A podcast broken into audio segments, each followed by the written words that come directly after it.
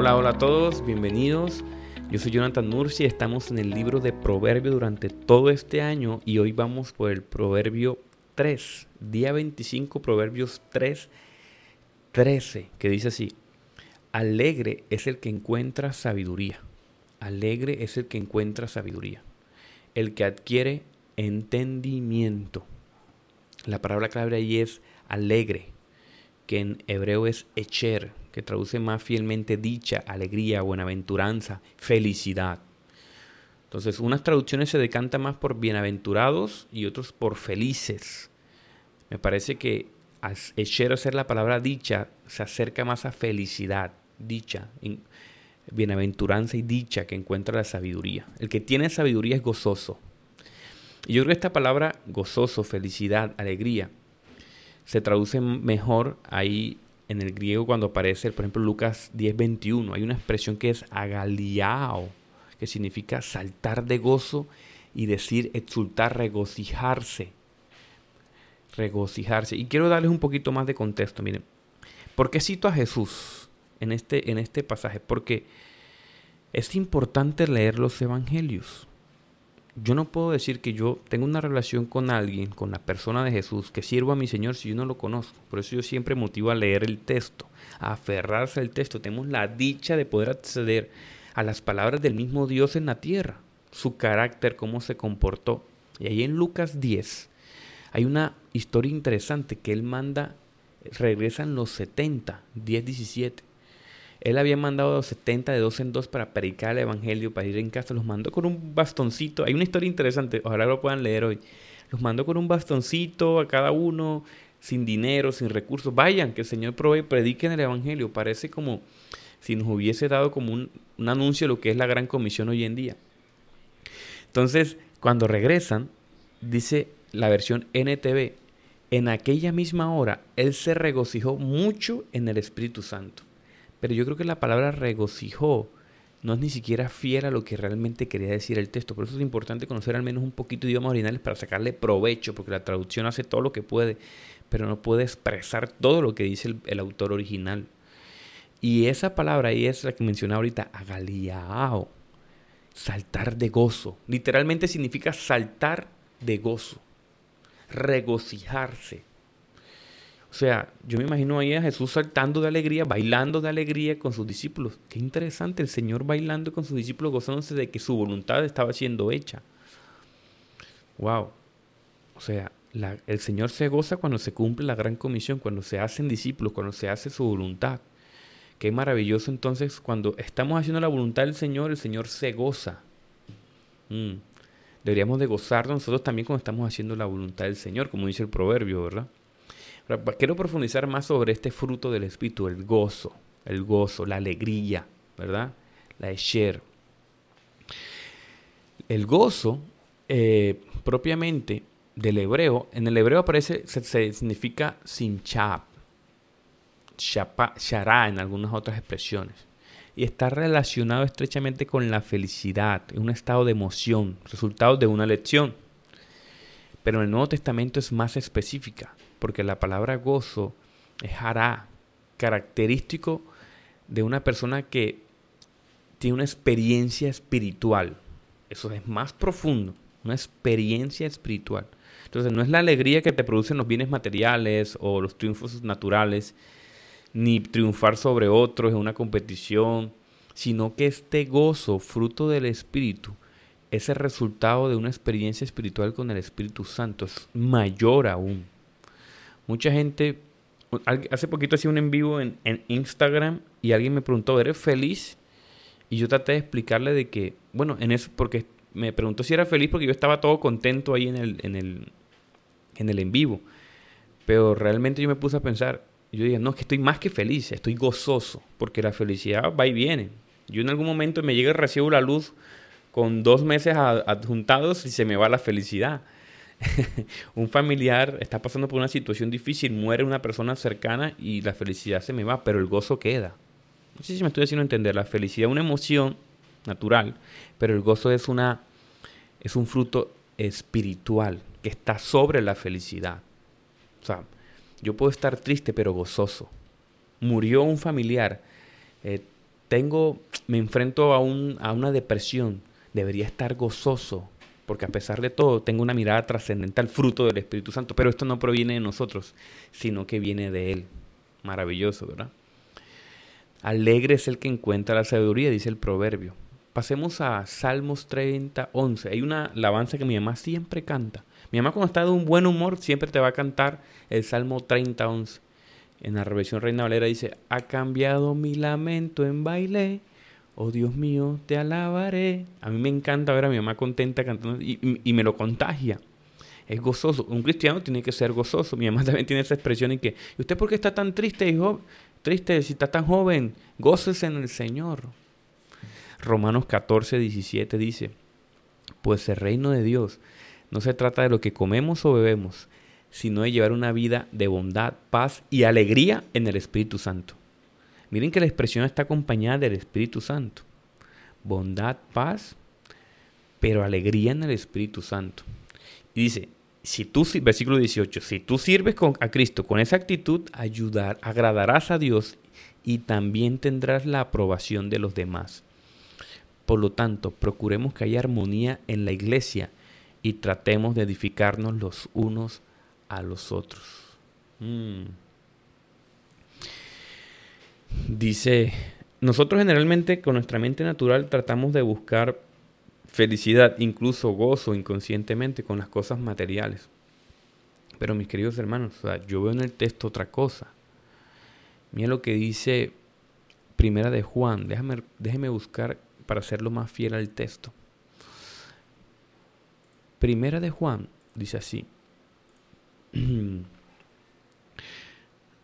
No amen a este mundo ni las cosas que les ofrece, porque cuando aman al mundo no tienen el amor del Padre en ustedes.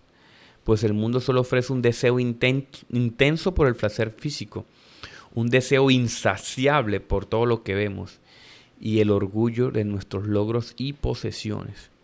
Y dice, y nada de eso proviene del Padre, sino que viene del mundo.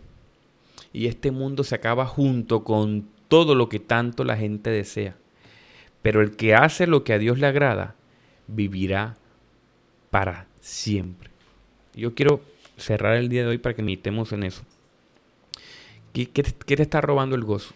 Yo, hace, como mis primeros meses como cristiano, a mí me costaba ver, llegar a la iglesia y ver a todo el mundo gozoso, alegre, pero yo vacío por dentro, como si tuviese un espacio en todo el estómago, en todo el pecho, como que no había, no había tranquilidad ni, ni, realmente no estaba, no estaba experimentando la plenitud en Cristo. Había como un hueco en mi corazón. Y yo recuerdo mucho una vez que yo estaba encerrado en mi cuarto ahí como tristón o bajo de nota.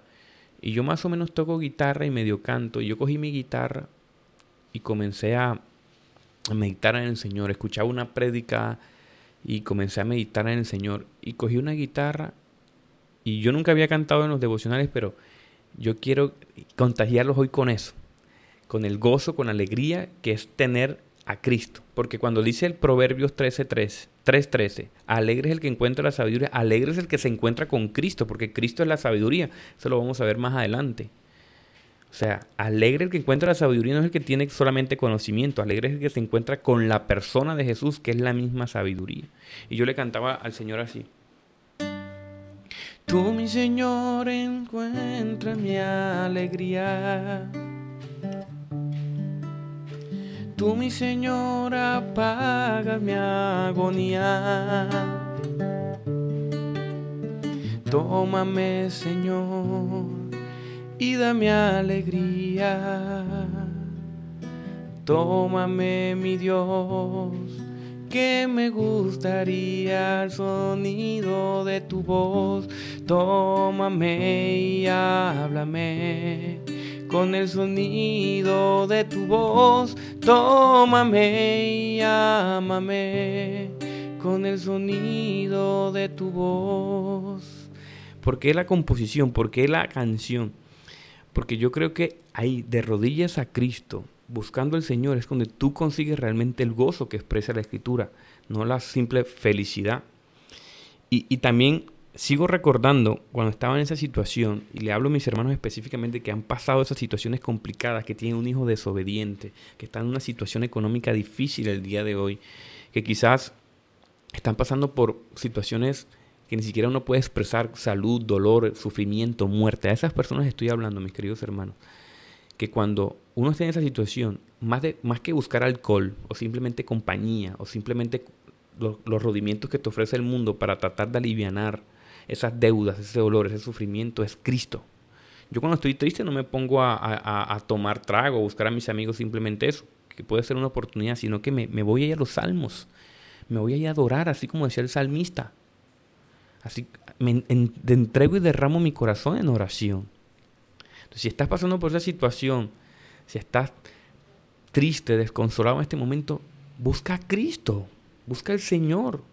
Más que leer un libro de, de, de, de, de motivación, o, ah, voy a buscar una psiquiatra, una psicóloga clínica, que no está mal, también está bueno hacerlo. Porque ¿Has buscado ya en el Señor ese gozo? ¿Te has arrodillado en lágrimas, con llanto de rodillas y te has postrado ante Cristo? Así como el salmista, como David cuando pecó y falló, que se entregó en Cristo y decía, ¿saben qué decía el salmista? Hay una, este, este Ojo, con lo que voy a decir, porque este verso a mí me impacta profundamente ahí el Salmo 51. El contexto que eh, David había fallado y el profeta Natán se le acerca y dice, tú le has quitado una ovejita a uno de tus hijos, tú teniendo todo y te quedaste con la mujer ajena y asesinaste y el Señor, y, el Señor, eh, eh, David piensa que el Señor, wow, he fallado, he pecado, y en el Salmo 51, David se derrama y usa una expresión interesante, devuélveme la alegría de mi salvación. Wow, o sea, él, él, entendía que Jesucristo no le iba a quitar la salvación, la salvación no se pierde. Pero él decía, he perdido la alegría de ser salvo. Devuélveme la alegría de la salvación, devuélveme la alegría de gozar contigo. Uf, para meditar, mis queridos hermanos. Para meditar. El que adquiere entendimiento es feliz. El que encuentra la sabiduría es feliz. Un cristiano no puede estar triste. O sí puede estar triste, lo que no puede estar no gozoso. Mm, para meditar, ¿verdad, mis queridos hermanos? Vamos a orar por eso, ¿les parece? Ahí donde estén, yo quiero que abran su corazón, abran su corazón y permitan que el Espíritu Santo, esto no es un ejercicio intelectual, amigos, estos devocionales no son ejercicios intelectuales, esto es un ejercicio espiritual. Entonces vamos a orar, vamos a conectarnos con la persona de Jesús. Vamos a poner nuestras cargas en Él. Gracias Dios por tu palabra. Gracias Dios por tus mandatos, por tu sabiduría, porque tú nos das entendimiento y amor, Señor. Yo te pido por mis hermanos afligidos en este momento, el que se encuentra triste, desesperanzado, Señor, que se encuentra no gozoso, desconsolado. Eres tú el que da, Señor. Es de ti que viene la sabiduría y la paz y el gozo. Eso es un fruto de tu parte, Padre amado Jesús. Yo te pido que a mis hermanos que se encuentran desconsolados y tristes, tú les des gozo. El que se encuentra inquieto, Señor, por algo que viene y que no, le no se le ha abierto puertas, seas tú dándole la tranquilidad y el gozo que viene de ti, Señor. Queremos vivir ampliamente y exaltados de gozo como tú lo hiciste, Padre amado Jesús. Tú te gozaste, pero también tuviste tribulaciones, pero siempre estuviste gozoso porque hacías la voluntad del Padre. Ayúdanos a hacer tu voluntad, te pido en el nombre de Jesús. Amén y amén. Gracias hermanos por escucharme el día de hoy. Recuerden que el día de hoy hay un taller por mi canal de YouTube sobre cómo leer la Biblia en contexto. Tres horas vamos a estar estudiando la Biblia. Les voy a enseñar cómo hacer devocionales, cómo estudiar el texto, cómo profundizar, cómo encontrar contexto, cómo hacer estudios de palabras del griego. Vamos a aprender todo eso el día de hoy en mi canal de YouTube, Jonathan Murcia Apologética. Se suscriben, activan la campanita y nos vemos 6.30 hora Colombia. Y la pregunta del día es, ¿qué has puesto en primer lugar que no te ha dejado disfrutar del gozo, fruto del Espíritu Santo? Medita en eso. En el nombre de Jesús nos estamos viendo, escuchando. Chao, chao.